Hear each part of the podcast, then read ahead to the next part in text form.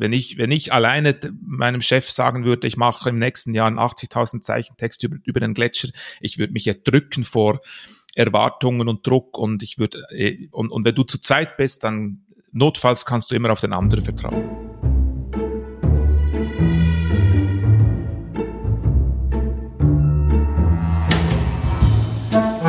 Wie haben Sie das gemacht? Ein Podcast von Reportagen FM und der Reportageschule.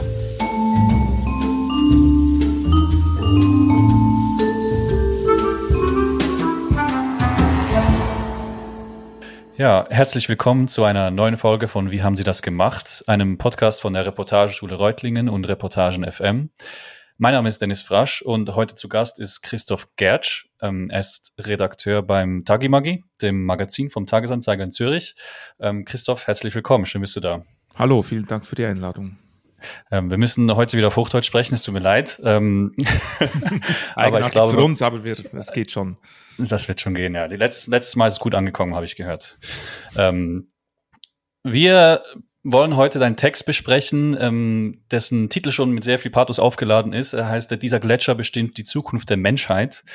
Ähm, und ich möchte auch ganz kurz gleich den Einstieg vorlesen, weil ich fand den sehr schön ähm, und auch sehr, ähm, sehr viel Pathos aufgeladen. Ähm, da steht nämlich, 1968 schaute die ganze Welt nach oben. Es war das Jahr vor der Mondlandung. Man glaubte, die Zukunft läge im All. Ein Mann aber schaute nach unten und er sah, dass die Antarktis und nicht der Mond unser Schicksal bestimmen wird. Christoph, vielleicht kannst du mal kurz erzählen, ähm, um was es denn ähm, in diesem Text geht. Oh, ist ein, ach, ich glaube 80.000 Zeichen Text. Doch, es lässt sich. Ich versuch's mal. Also ganz zuerst, ähm, du hast gesagt, mein Text. Es ist nicht mein Text, es ist unser Text. Ich habe ja. den mit Michael Krogerus zusammengeschrieben, meinem äh, Schreibpartner bei den ganz großen Projekten beim Magazin. Ähm, das ist jetzt unser fünfter, sechster so langer Text. Ähm, sowas lässt sich nicht alleine machen, ist meine Erfahrung.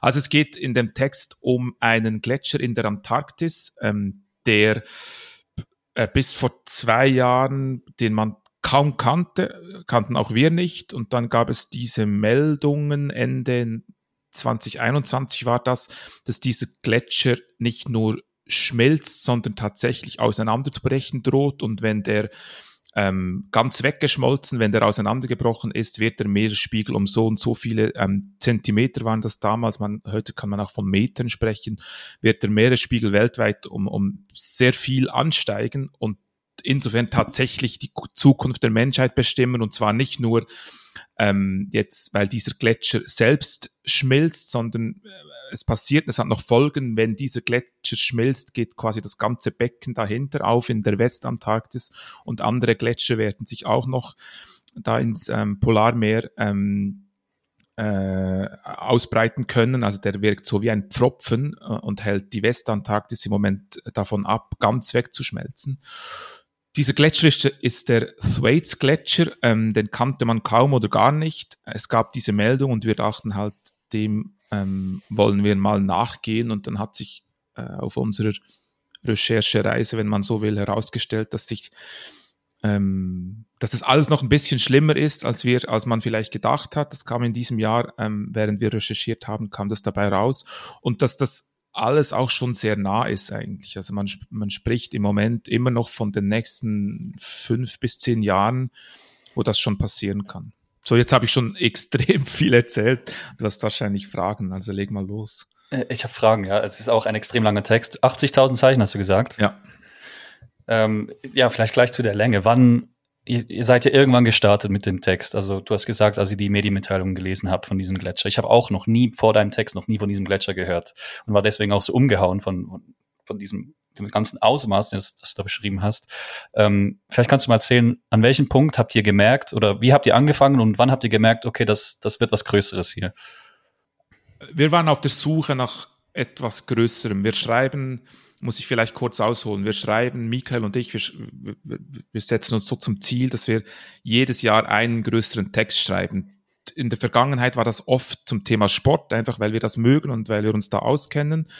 Und irgendwie dachten wir, nachdem wir ein paar große Sporttexte geschrieben hatten, vielleicht müssen wir mal über was äh, Wichtiges, über was Relevantes schreiben und haben uns dann mal, naja, den Klimawandel ausgesucht und da gab es eben diese Medienmitteilung und da war dann eher so die Reaktion, uns, bisher hatten wir uns ähm, ein bisschen, wir hatten ein, ein bisschen Übung darin, dass wir Porträts schreiben über Menschen.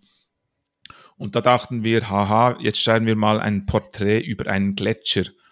Ähm, hat sich dann ein bisschen als ein bisschen schwieriger herausgestellt, als wir vielleicht gedacht hatten, auch weil sich gezeigt hat, dass es einfach A, aus klimatechnischen Gründen idiotisch wäre, aber auch tatsächlich logistisch fast nicht möglich, als Journalist äh, zu diesem Thwaites Gletscher hinzureisen. Es gibt schon Möglichkeiten, aber es ist mit wahnsinnig viel Aufwand und Kosten verbunden. Und letztlich, wenn du als Journalist dahin gehst, nimmst du einer Wissenschaftlerin den Platz weg.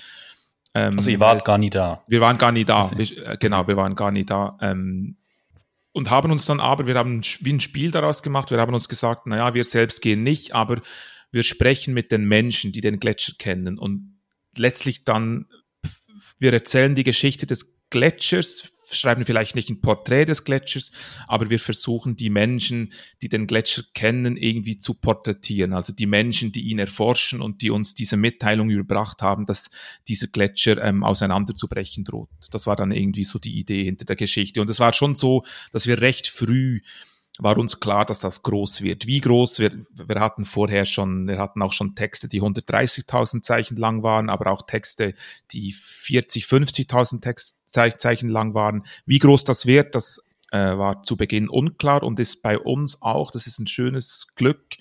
Also online kann man sagen, spielt es vielleicht eh nicht so eine Rolle, aber auch bei uns im Heft haben wir irgendwie die Möglichkeit, dass wir das von, ich sage jetzt mal von 40, das ist dann so eine mittlere Länge, bis eben also allerhöchstens 120.000 Zeichen, dass wir da, da spielen können. Mhm. Das heißt, die Redaktion war auch gar nicht skeptisch, als ihr gesagt habt, ähm, ja, das wären jetzt wahrscheinlich so 80.000 Zeichen. naja, die war vielleicht schon skeptisch, wenn wir sagen, wir schreiben 80.000 Zeichen über einen Gletscher. Jetzt im Voraus ähm, klingt das ja auch blöd, das, darum haben wir die Zahl auch gar nie genannt oder hab, hatten die jetzt selbst auch nicht im Kopf. Aber wir dachten schon, dass das groß wird und wir hatten schon die Ambition, ähm, das länger zu machen. Das war, das war sehr früh klar. Mhm. Ähm, kannst du mir vielleicht mal sagen, wie viel Arbeit steckt denn in diesem Text? Wie viele Stunden habt ihr oder Wochen, Tage, Monate habt ihr letztlich daran gearbeitet? Ja, in Stunden lässt sich das natürlich irgendwie überhaupt nicht sagen. Ich kann dir sagen, dass wir, es ist von der Idee bis zur Publikation ist jetzt in dem Fall ein Jahr vergangen. Wir machen daneben natürlich andere Dinge, aber es ist, aber das begleitet uns ein Jahr lang, kann man sagen. Das ist erstmal die Recherche, die vielleicht ein halbes Jahr jetzt in dem Fall in Anspruch genommen hat, dann äh, zwei Monate sammeln und ordnen und schreiben, zwei bis drei Monate, eben immer während, daneben ist Familie und Ferien und andere Texte und Redaktionsarbeit. Und dann kommt jetzt in dem Fall, und das machen wir immer öfter halt, dass das noch eine, dass da noch, daraus, dass da noch eine so eine mehr ambitionierte Online-Umsetzung erfolgt dann auch, also mit, mit anderen Teams im Haus, mit dem Podcast-Team, mit dem Videoteam, mit dem Interaktiv-Team, mit dem, mit den Grafikerinnen und Layoutern. Mhm. Und das ist dann, das kommt, das gibt dann so ein Projekt intern und das sind dann auch nochmal zwei, drei, zwei bis drei Monate. Kann auch mal, jetzt gerade arbeiten wir an einem Projekt, was am Ende jetzt vielleicht von der Idee bis zur Umsetzung nächstes Jahr vielleicht sogar zwei, drei Jahre in Anspruch genommen hat. Aber das hat immer damit zu tun, dass das halt so große Themen sind, wo man auch einfach, also dazwischen gibt es viel tote Zeit, wo dann, wo du dann was ganz anderes machst. Mhm. Das ist ja auch ein unglaubliches Privileg, dass man überhaupt sowas machen kann und eine Redaktion einem das Vertrauen gibt, ähm, so viel Zeit und Energie und Ressourcen in sowas zu investieren. Ist ein Riesenprivileg, ähm, ist aber auch, ähm, ich glaube, nicht jedermanns Sache und ich kann das nur immer wieder betonen, ich würde sowas nie, nie, nie alleine machen. Mhm. Einfach weil du, es gibt so viele Momente, wo du jetzt gerade sind wir, oder ich kann es auch von hier erzählen, es ist so kompliziert, du, manche Leute erreichst du nicht, dann verstehst du eine Sache einfach nicht, du, du fragst dich selbst tausendmal, was, ist das dein Ernst, dass du jetzt auf 80.000 Zeichen einen Gletscher porträtierst? Und dann ist es meistens so, also das ist unsere Erfahrung oder hat sich jetzt bei uns im Team so ergeben, dass halt, wenn, wenn, wenn ich irgendwie den Hänger habe, wenn ich irgendwie den Wald vor lauter Bäumen nicht mehr sehe, ähm, dass Michael dann den Durchblick hat und wieder zieht äh, und umgekehrt. Meistens bin ich der, der zieht und am Ende ist er es, der irgendwie noch alles ins, ins Ziel bringt. Also es, es, ich könnte sowas nie alleine machen. Er auch nicht.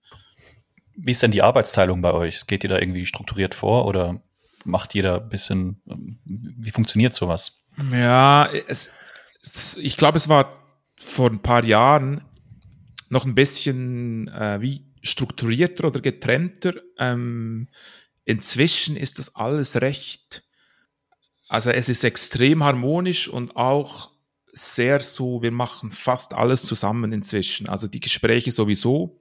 Jetzt das Transkribieren, wenn du Schweiz, wenn du bei schweizerdeutschen Interviews kannst du noch immer keine Transkriptionssoftware benutzen, also machst du das auch selbst. Mhm. Ähm, das, das machst du vielleicht getrennt, aber dann sogar das, inzwischen schreiben wir es sogar zusammen. Ähm, einfach weil, ich meine, das ist letztlich auch äh, der Hauptgrund, warum wir zu, zusammenarbeiten und immer wieder zusammenarbeiten, weil wir gemerkt haben, dass das, wir sind beide schon eine Weile im Geschäft und irgendwie das Anstrengendste am Journalismus, am Journalist sein ist das Schreiben, ist unsere Erfahrung. Ist immer so, dass wir, wenn wir die Recherche abgeschlossen haben, könnten wir eigentlich das Projekt sein lassen und weiterziehen. Und dann muss man das alles noch aufschreiben. Ich glaube, das geht vielen so. Und wir haben die Erfahrung gemacht, dass wenn wir es zusammenschreiben, ähm, dass die Angst vor dem leeren Blatt wegfällt, dass all die Manierismen wegfallen, du, du, du bist nicht mehr so verliebt in deine Sprache, weil es ja nicht deine Sprache ist, sondern du findest eine gemeinsame Sprache und du gehst so, es geht so um die, es geht um die Sache und nicht um deine Schreibe, es geht nicht um, es geht nicht darum, dass sich das schön liest, sondern es muss sich Achtung, schwieriges Wort, es muss sich wahr, also es muss die Wahrheit sein, möglichst. Und das, ich glaube, dass sich das im, im, im Team einfach besser finden lässt. Also dieser ganze Austausch, den du sonst mit dir selbst hast, in deinem Kopf, in deinem Schreibstübchen, den kannst, dann hast du plötzlich mit einem anderen Menschen und und das ist wahnsinnig bereichernd, A und B, das ist das Wichtigste immer wieder, es ist wahnsinnig erleichternd. Es ist einfach so, der ganze Druck fällt weg. Es ist, wenn ich, wenn ich alleine meinem Chef sagen würde, ich mache im nächsten Jahr einen 80.000 Zeichen Text über, über den Gletscher, ich würde mich erdrücken vor Erwartungen und Druck und ich würde, äh, und, und wenn du zu zweit bist, dann notfalls kannst du immer auf den anderen vertrauen kommt es denn nie zu Streit ähm, oder zu irgendwelchen anderen Ansichten, wie man jetzt etwas schreiben soll oder dass jemand sagt, nein, dieser Sa diesen Satz hätte ich jetzt lieber so oder das ist mir zu pathetisch oder zu wenig konkret. Doch, natürlich kommt es dazu, aber das ist alles wie so, äh, ähm, das, klingt, das klingt so eingebildet, wenn ich das sage. Wir sind beide nicht eingebildet. also, ich glaube, wir hängen beide nicht wahnsinnig an unseren Ideen. Es ist eigentlich, wenn, wenn ich sage, ich hätte so, ich fände es so besser und er sagt, ich fände es aber so besser, sagen wir beide, okay, dann machen wir es so, wie du es, wie du es sagst. Ist dann eh, also es, es klingt, es ist tatsächlich so gesehen harmonisch. Natürlich gibt es Meinungsverschiedenheiten, aber es ist, also das, die sind kaum der Rede wert. Aber natürlich gibt sie, die gibt es tausendmal. Aber das hat halt mit, und ich glaube nicht, dass ich das mit vielen anderen Leuten auch so könnte. Wir sind auch privat eng befreundet, wir verstehen uns einfach gut und wir arbeiten. Es ist wie so, ich glaube, wir könnten auch ähm, unsere Zeit einfach äh, privat miteinander verbringen und weil das halt nicht geht, weil wir Familie und einen Beruf haben, verbringen wir sie halt bei, beim Arbeiten so. Mhm. Ähm, ja. Vielleicht können wir mal noch in den Text rein. Ähm, er ist ja, dass, dass er sehr lang ist, haben wir ja schon, ähm, schon gesehen jetzt. Ähm, was ich mich gefragt habe, als ich es nochmal gelesen habe und über zwei Stunden gebraucht habe, ähm, wo liegt denn die Schlüsselstelle des Textes? Ihr habt ja so viele Leute interviewt ähm, und es gab so viele krasse Szenen und ähm, Sachen, über die man nachdenken konnte. Ähm, ich konnte mich nicht entscheiden, ist es ganz am Anfang, als man John Mercer nie geglaubt hat, in den 70er Jahren nicht geglaubt hat, dass diese, dieser Gletscher schmilzt, ähm, oder ist es äh, Martin Rufer, der sagt, ähm, in den 90er Jahren hatte man noch keine Ahnung, wie man Prognosen machen soll. Ähm, oder vielleicht sogar am Ende, wo du sagst, äh, dieser Gletscher im östlichen Teil der Antarktis, wie heißt der, der Denman-Gletscher, dass der jetzt auch schmilzt. Ähm, wo ist für dich die, die Schlüsselstelle dieses Textes? Hm. Ich kann dir sagen, wo ich denke, dass für Michael die Schlüsselstelle ist, nämlich bei bei der Hoffnung, die mhm. Olaf Eisen am Ende verbreitet mit dieser Folie, die er jeweils ähm, äh, bei seinen äh, Vorträgen äh, mit den Leuten teilt und die er auch mit uns geteilt hat. Ich glaube, das ist für Michael eine, eine wichtige Stelle. Vielleicht kannst du kurz erklären, was, was auf dieser Folie steht. Es steht darauf, naja, es steht darauf, ich, man hat das wahrscheinlich schon gehört, wenn man sich mit Klimawandel äh, befasst. In, mir war es gar nicht bekannt, aber es, es ist ein Satz von einem Forscher, äh, von Anthony Leiserowitz, einem Forscher an der Yale University, der gesagt hat, der über, über den Klimawandel gesagt hat, it's real, it's us, experts agree, it's bad, und aber auch there's hope. Also im Sinne von, naja, wenn wir, wenn wir uns, äh, wenn wir all das wissen, dass es schlimm ist, dass, dass es wirklich so ist, dass wir schuld sind, dass es wahr ist, dann können wir auch etwas dagegen tun. Und das ist die mhm. Hoffnung. Mhm. Ähm, ich glaube, Michael hatte während der Recherche zwei, drei Mon Momente, wo er gedacht, wo, es, wo, wo, wo ihn das schon runtergezogen hat.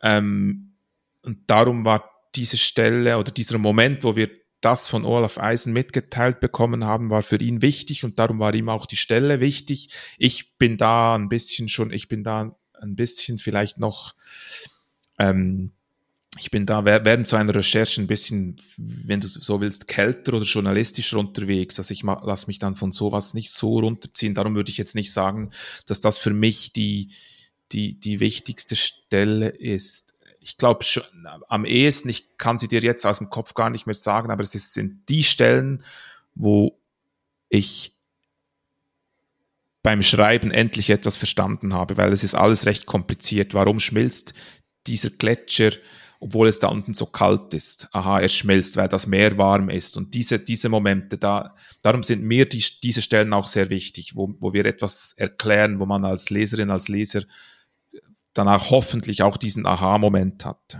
So. Mhm. Ähm, du hast dieses Gefühl angesprochen der, der Hoffnungslosigkeit oder dass ähm, Michael es runtergezogen hat, diesen Text zu machen. Ähm, also mich hat es runtergezogen, diesen Text zu lesen, ähm, bis dann diese Stellung, diese Stelle mit der Hoffnung kam. Ähm, äh, dich hat das gar nicht tangiert während der Recherche? Nein, also tangiert hat es mich nicht bei der Recherche. Natürlich beschäftigt es mich, aber es hat mich nicht tangiert. Es hat mich, äh, ich, es hat mich einfach interessiert. Also mhm. die Sache hat mich interessiert und dann tang tangiert mich das. Ja, wenn du mich so fragst, nein, tangiert hat es mich nicht. Mhm. Hattest du nie das Gefühl, es ist eh alles für nichts, es ist alles, alles für den Arsch, auf gut Deutsch? Nein, weil es Leute, weil es Menschen, also ich meine, das ist die Geschichte, für mich ist das, genau, jetzt kann ich es vielleicht sagen, für mich ist das die Geschichte des Textes, das habe ich zu Beginn schon mal gesagt, es geht eigentlich um die Menschen, die diesen Gletscher erforschen. Und eigentlich machen mir diese Menschen Hoffnung, weil sie etwas in Erfahrung bringen, was wir bisher nicht wussten. Und ich, na, ich weiß auch nicht, irgendwie immer noch die, die Hoffnung habe, wenn wir etwas wissen, wenn wir endlich etwas wissen, vielleicht dauert das noch eine gewisse Zeit, aber wenn wir etwas wissen, dann reagieren wir irgendwann auch keine Ahnung, ob wir rechtzeitig reagieren, vielleicht auch nicht, aber also diese im, Wissen steckt irgendwo für mich, wenn man so will, per se Hoffnung. Ähm, äh, von daher hat mich das nicht runtergezogen, sondern eher abgelebt, also eher, eher ähm, beglückt teilweise. Also diese Menschen, wir haben sehr viel Zeit mit diesen Menschen verbracht, ähm, teilweise äh, online, äh, haben sie aber auch viele von ihnen äh, persönlich getroffen. Ähm, und die sind ja alle auch nicht, äh, naja, das sind vielleicht teilweise schon und trotzdem interessieren sie sich weiterhin dafür. Also die sind schon, die, die wissen schon auch, ähm, dass, dass, dass es, äh, also die wissen es ja eben, wie, wie komplex oder wie schwierig die Situation ist und trotzdem arbeiten sie weiter, trotzdem haben sie weiter Energie. Ähm, Trotzdem machen sie diese Kleinarbeit, die nötig ist, äh, über Jahre, über Jahrzehnte teilweise, damit man am Ende so etwas in Erfahrung bringen kann. Mhm. Hat denn dieses Wissen, das du ähm, deine Erfahrung gebracht hast, hat das etwas bei dir verändert? Hast du dein Leben irgendwie danach oder irgendwas, ähm, keine Ahnung, kaufst du jetzt nur noch Bioprodukte ein oder fliegst weniger oder hat das was bei dir, bei dir ausgelöst? Ähm, ich habe schon vorher nur noch Bioprodukte eingekauft ähm, und bin schon ein bisschen vorher weniger geflogen ähm, oder deutlich weniger. Ich fahre aber immer noch Auto, ähm, weil wir ein, ein, äh, Kinder haben und sich das irgendwie so äh, leicht, was weiß ich, leichter ergeben hat. Ich bin jetzt nicht ein, also ich, ich mache Dinge, ich mache Dinge richtig und ich mache auch Dinge falsch. Ich glaube nicht, dass diese Recherche jetzt groß was verändert hat bei mir. Ich weiß nicht, weißt du, das, was du gesagt hast, dass dich das Lesen runtergezogen hat, vielleicht kann man sagen, ich glaube auch, ich, es wäre auch falsch von Michael zu sagen, dass ihn das grundsätzlich runtergezogen hat. Was, wenn du halt ein Jahr lang an so einer Sache recherchierst, dann äh, es wird äh, du gewöhnst dich auch dran an das Wissen irgendwann. Also im Moment, wo, wo du das dann zu Papier bringst und aufschreibst, da hast du das alles tausend, beziehungsweise du, du, du ähm, ja, du hast das alles so oft gehört, ähm, dass vielleicht dieses Schockmoment gar nicht so ähm, massiv sein kann, weil du ja das über eine lange Zeit zusammengetragen hast. Mhm. Das war auch sehr eindrücklich im Text, fand ich, ähm, diese Ruhe, die all diese Wissenschaftler irgendwie ausgestrahlt haben oder in sich zu haben scheinen. Ähm, genau wie du gesagt hast, obwohl sie eigentlich die ganze Zeit mit diesem Wissen konfrontiert sind. Ähm, aber vielleicht kommt das tatsächlich davon, dass wenn man einfach tagtäglich damit beschäftigt ist, dass sich dann irgendwie diese Ruhe dann einstellt. Ähm, ich weiß nicht. Auf jeden Fall vielleicht noch zu einem anderen ähm, Teil des Textes, ähm, der ein bisschen mehr Ruhe ausgestrahlt hat, beziehungsweise der nicht ganz so, so Doomsday-mäßig war und der mir sehr gefallen hat, ähm, ist diese ganze Beschreibung des Forschungsbetriebs in der, in der, äh, in der Antarktis. Also was da für eine Logistik notwendig ist, um das alles am Leben zu halten, das fand ich unglaublich. Ähm, ich glaube, an einer Stelle, da steht ein Satz, wo ist er hier? Also wir einen Logistiker, der seit 30 Jahren Expeditionen in die Antarktis begleitet, fragen, was die größte Herausforderung sei, antwortet er, sie haben dort keinen Baumarkt. das war nicht lustig. Und was ich mich dann gefragt habe, ist, was sind das eigentlich für Leute neben den Wissenschaftlern, die dieses ganze logistische den ganzen logistischen Riesenaufwand dort betreiben. Wie, wie kommt man dazu, in der Antarktis ähm, so das, das zu machen? Ich glaube, das sind Leute, die sich für diese Trucks interessieren, die sich für diese Technik interessieren. Ähm, es sind äh, vielleicht schon schräge Typen, es sind EinzelgängerInnen, es sind schon mehrheitlich immer noch Männer, gerade auf der Seite, also wenn es um die Logistik geht. Ähm, schon dieser Typ Abenteurer, ja. Mhm. Und es sind dann auch die, diese unglaublichen Traversen, die du beschrieben hast, machen, oder? Es sind nicht die Wissenschaftler selbst, die dann mit den tausenden Tonnen und den ganzen Häusern ähm, durch die Eiswüste. Nein, das müssen, ja, also es müssen teilweise schon auch, also nein, die Wissenschaftler müssen das schon auch mitmachen, die WissenschaftlerInnen, ähm, mhm. teilweise, weil es, weil man gar nicht anders dahin kommt jetzt hier in diesem Beispiel ist es so genau, da sind die WissenschaftlerInnen eingeflogen worden. Es kommt aber auch vor, dass, dass, dass der, der Forschungstrupp oder der Ausflug so klein ist, aus was für Gründen auch immer, dass nur die WissenschaftlerInnen da überhaupt dabei sind und die, und sie haben dann vielleicht eine Logistikerin dabei. Ähm, äh, aber sonst müssen sie, also die müssen teilweise auch oder nicht teilweise, die müssen auch ausgebildet sein in all diesen Dingen. Die müssen vielleicht auch einen, einen Reifen wechseln können, die müssen medizinisch ein bisschen was drauf haben. Darum ja eben auch diese, diese lange Angewöhnungs Angewöhnungszeit auf der amerikanischen Station, dass du da, bevor du überhaupt, wenn du da mal eintriffst und bevor sie dich weglassen, musst du zwei Wochen lang Antarktis-Einführung machen, egal wie oft du schon in der Antarktis warst. Ähm, was, wenn du deinen 80.000 Zeichentext nochmal angucken müsstest ähm, oder nochmal anguckst, was ist denn deine Lieblingsstelle im Text? Ich glaube, ähm, es gibt tatsächlich, ich habe das nicht, ich hatte das bei früheren Texten nicht, hier bei diesem Text Vielleicht hat es ein bisschen damit zu tun, eben, dass, dass ich das Gefühl habe, dass es tatsächlich relevant ist, was man bei anderen Texten, wenn es um Sport geht oder so, nicht sagen kann. Ich finde, das Thema ist relevant. Ich finde, es ist uns gelungen, nicht uns in den Vordergrund zu stellen, sondern das Thema, was allzu oft immer noch misslingt. Ähm, darum gibt es tatsächlich jetzt hier ausnahmsweise mal ein paar Stellen, die mir, die mir gefallen. Ich, am meisten gefallen, im Nachhinein habe ich an zwei, nicht Stellen, aber Themen oder an zwei Menschen, weil wir sehr viel Zeit mit den beiden verbracht haben. Und das ist zum einen der Olaf Eisen mit dem Pinguin, mhm. der deutsche Forscher in Bremerhaven. Da verbindet uns einfach auch eine, eine schöne Beziehung zu ihm, weil er uns auf der ganzen Recherche begleitet hat. Und der andere ist der Schweizer, der Martin Truffer, äh, mit dem wir selbst auch noch auf einer langen Wanderung waren. Also wir haben den auch zuerst remote kennengelernt, weil der in der Arktis, also in der in Alaska forscht. und lebt. Ähm, und dann irgendwann im Lauf der Recherche ist er für die Sommerferien nach Hause gekommen in die Schweiz und da haben wir ihn auch nochmal getroffen. Ähm, und das sind, und, und das waren so, viele andere Gespräche haben remote stattgefunden oder, oder nur kurz und die beiden Menschen haben oder die beiden Forscher haben uns über die ganze Zeit begleitet. Darum äh, würde ich jetzt sagen, das sind auch die Kapitel, vielleicht nicht Stellen, aber die Kapitel, die mir besonders gefallen. Mhm. Und wenn du etwas nehmen müsstest, ähm, was du abschließend sagen kannst, hast du von deinen Protagonistinnen gelernt, was wäre es? Ja, das ist gar nicht so inhaltlich, sondern eher wir hatten es hier, ich kann nicht von anderen Wissenschaftssparten sprechen, aber wir hatten hier sicher mit einer sehr speziellen, vielleicht auch kleinen Wissenschaftssparte zu tun, also der Glaziologie. Ähm, den, also die, zum einen diese, die, die, die ähm, GletscherforscherInnen, aber auch teilweise noch MeeresbiologInnen, ähm, äh, MeteorologInnen hat es darunter und es war wir haben mit Dutzenden Menschen gesprochen und, und mit LogistikerInnen auch. Und was die alle, wirklich ausnahmslos alle auszeichnet, ist die Demut.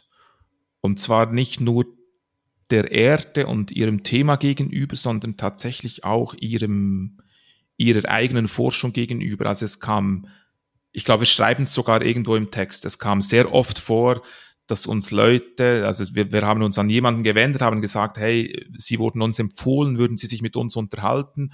Und die Person hat dann gesagt, na ja, ich kenne jemanden, der sich in diesem Thema noch besser auskennt. Sprechen Sie doch mit dem.